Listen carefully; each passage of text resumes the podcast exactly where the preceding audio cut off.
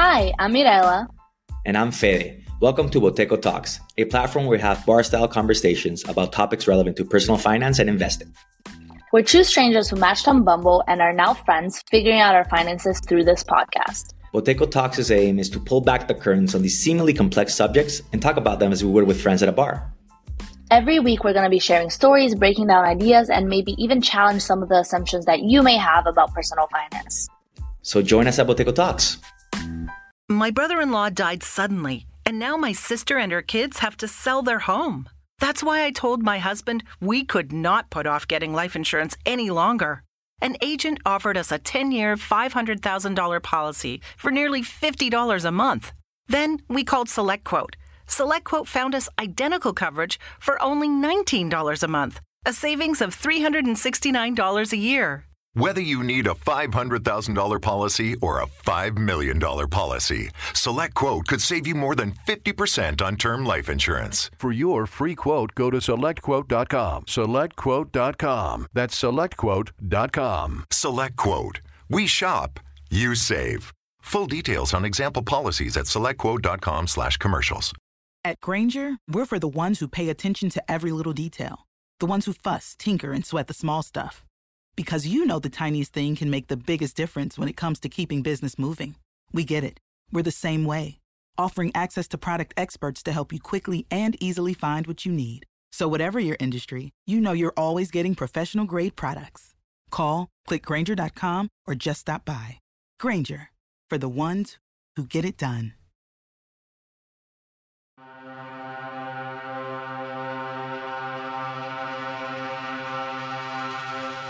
Buenas noches audiencia. Les doy la bienvenida una vez más a Relatos para no dormir, donde las historias más oscuras toman vida. Antes de iniciar los invito a seguirnos a través de Instagram. Nos encuentran como relatos-podcast. Ahí subimos material sin censura de los casos que aquí hablamos. Bien, iniciemos con nuestro siguiente episodio.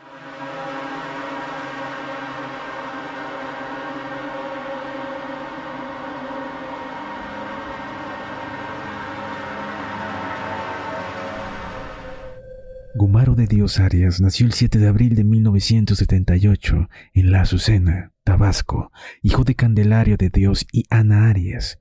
Según este declaró años después, hubiese preferido llamarse Bagdel, un nombre que escuchó entre alucinaciones, pero su abuelo materno fue quien lo bautizó. Tuvo diez hermanos. A los seis años de edad fue violado por un primo suyo. Un extraño mecanismo de autodefensa lo hizo convencerse de que era una niña jugaba con muñecas y se sentía atraído por otros niños, pero a veces también jugaba a ser pistolero. Soy un chico malo, soy una mujer, se decía a veces Gumaro. Cuando era adolescente fue atropellado por un tráiler. Después de eso, su sexualidad se desbocó. Mantenía relaciones sexuales con una yegua, fantaseando con que se trataba de una joven estadounidense con la cual iba a procrear hijos.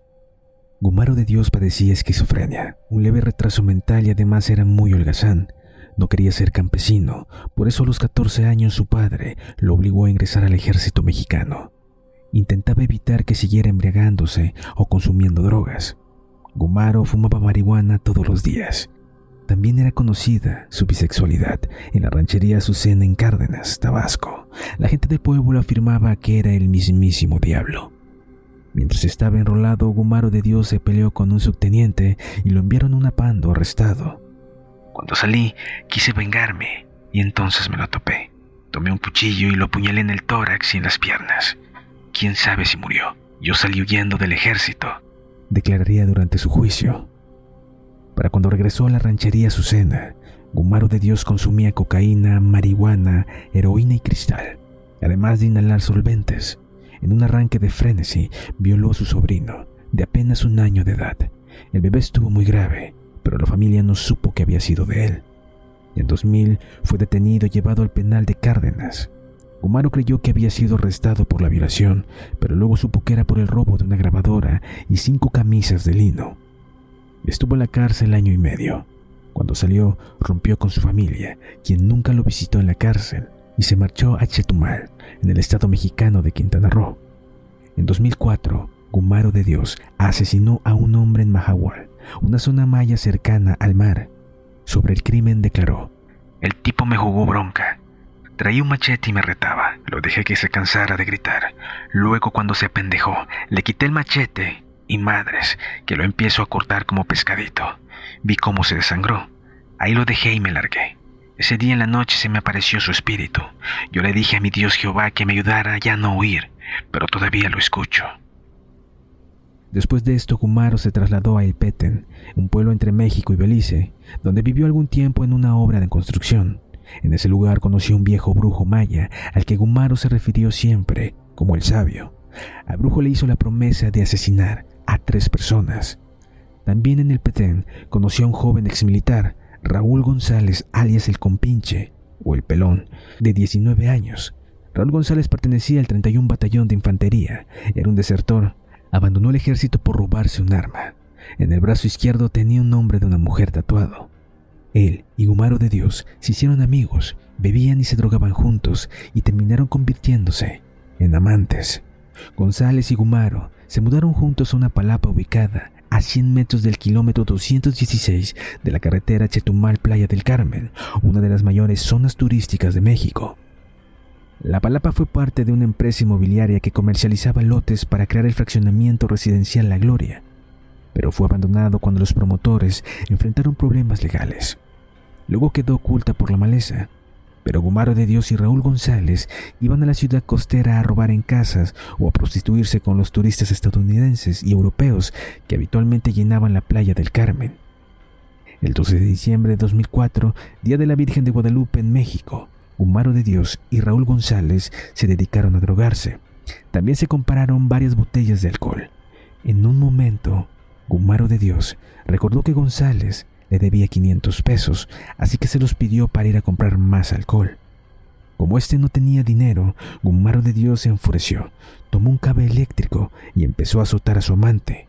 Este intentó defenderse, pero Gumaro lo golpeó con un bloque de concreto en la cabeza una y otra vez hasta dejársela aplastada. Como seguía moviéndose, lo estranguló con el cable. Una vez que estuvo muerto, Gumaro de Dios decidió disponer del cadáver. Tomó un cuchillo y comenzó a cortarlo en pedazos. Le arrancó el tatuaje con el nombre femenino. Colgó el cadáver boca abajo hasta desangrarlo, para luego extraer las vísceras y órganos internos, y entonces decidió comérselo. Se fue al mercado a comprar algunos ingredientes y regresó para cocinarlo. Después de destazarlo, en una parrilla asó el corazón, algunas costillas y un riñón. También se hizo un caldo con las vísceras y cortó en filetes el muslo izquierdo, que cocinó con una salsa de chiles verdes, cebolla y tomate. Según las palabras de Gumaro, sabía barbacoa de borrego. Después frió unas tortillas con la grasa, le cercenó una pierna al cadáver y la puso a cocer con chile habanero, limón y cebolla. También probó tiras de carne cruda y devoró los testículos, así como cuatro costillas. Todo el fin de semana se alimentó con la carne humana. Las moscas empezaron a acudir enseguida y como le dio asco verlas, ya no se comió las costillas restantes. Pero un joven el que conocía como la parca se acercó a la palapa. Un varo de Dios lo saludó y le invitó un pedazo de carne. El chico aceptó, hasta que se percató que se trataba de un trozo de carne humana y que el resto estaba tirado por todas partes. Después salió huyendo de allí. Los vecinos de la zona se acercaron a corroborar la historia y lo vieron desde lejos, mientras manipulaba los miembros humanos a la luz del día. Un taxista dio aviso a la policía municipal y a la policía judicial. Y el 14 de diciembre, la policía lo encontró dormido junto a los restos del cadáver, recostado en una hamaca, abrazando el torso putrefacto, sin cabeza ni extremidades, de su antiguo compañero. También hallaron parte de los ingredientes utilizados para cocinar la carne, una hielera con cervezas, restos de inhalantes y un cepillo de dientes lleno de sangre y trozos de carne cruda. Tras ser detenido por el asesinato de su compañero, confesó otro asesinato, así como la violación de un niño y una monja. La policía no sabía nada de esto. Lo que sí sabía era que había estado en la cárcel por robo. Parecía un animal, tenía el cabello largo, la barba insurta y andaba semidesnudo. Sobre el asesinato que acaparó los encabezados de periódicos y noticieros de todo el país, declaró riéndose. Se me ocurrió sacarle todo lo de adentro, el corazón, el bofe, las costillas. Estaba bien rico, sabía borrego, por eso me comí el riñón. Solo dejé los pellejos porque estaban corriosos. Gumaro de Dios declararía que el asesinato lo llevó a cabo bajo el efecto de enervantes, aunque reconoció que siempre tuvo curiosidad por probar la carne humana. Tras su detención, Gumaro de Dios aceptó los cargos de homicidio premeditado y no mostró arrepentimiento alguno por su conducta. No me arrepiento de nada. Ya lo hice. Fue trasladado al penal de Playa del Carmen, donde los demás presos se negaron a compartir una celda con él. Durante su estancia en la cárcel municipal de Playa del Carmen, Gumaro de Dios comenzó a causar terror entre la población carcelaria. A mediados de 2006, cercenó parte de su oreja izquierda para comérsela, porque según dijo, extrañaba el sabor de la carne humana. En diciembre de 2007 amenazó con comerse al cocinero de la cárcel porque los alimentos que preparaba no tenían sabor. Era temida en cualquier lugar del presidio, incluso por los reos de alta peligrosidad, entre los que se encontraban narcotraficantes, sicarios, violadores y asesinos. Nadie le hablaba y él se acercaba a los psiquiatras o periodistas que lo visitaban extendiendo la mano y diciendo, Hola, soy el caníbal le dieron un tratamiento basado en antidepresivos y soníferos que lo hacían dormir profundamente. El juez penal Abraham Loes Ortiz consideró que no era un delincuente, sino un enfermo mental, por lo que debía ser trasladado a un centro especializado antes de someterlo a juicio. Lo llevaron al Centro Federal de Redactación Social del Estado de Morelos el 20 de marzo de 2007.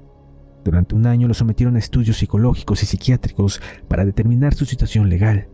Luego lo llevaron al centro de redactación social de Chetumal tras preparar una celda especial aislada para mantenerlo prisionero. Gumaro de Dios murió el martes 11 de septiembre de 2012 en el Hospital General de Chetumal, víctima del SIDA. Tenía 34 años de edad. Fue enterrado en la rechería Azucena del municipio de Cárdenas, Tabasco. Su caso inspiró la canción Caníbal, interpretado por Kinky y Lupe Esparza, que sirvió como tema en la película argentina La hija del caníbal. Como colofón, años después del crimen, la palapa donde Gumaro de Dios asesinó y devoró a un hombre volvió a ser una oficina de comercialización de lotes para otro proyecto de vivienda residencial. Aunque ahora, como un último guiño de humor macabro, en lugar de Residencial La Gloria, el proyecto se llama Fraccionamiento El Cielo.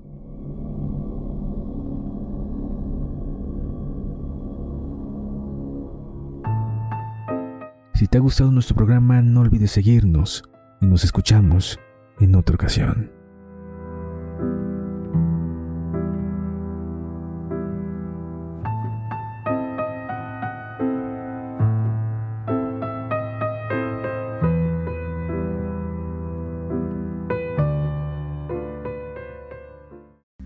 I'm Mirella.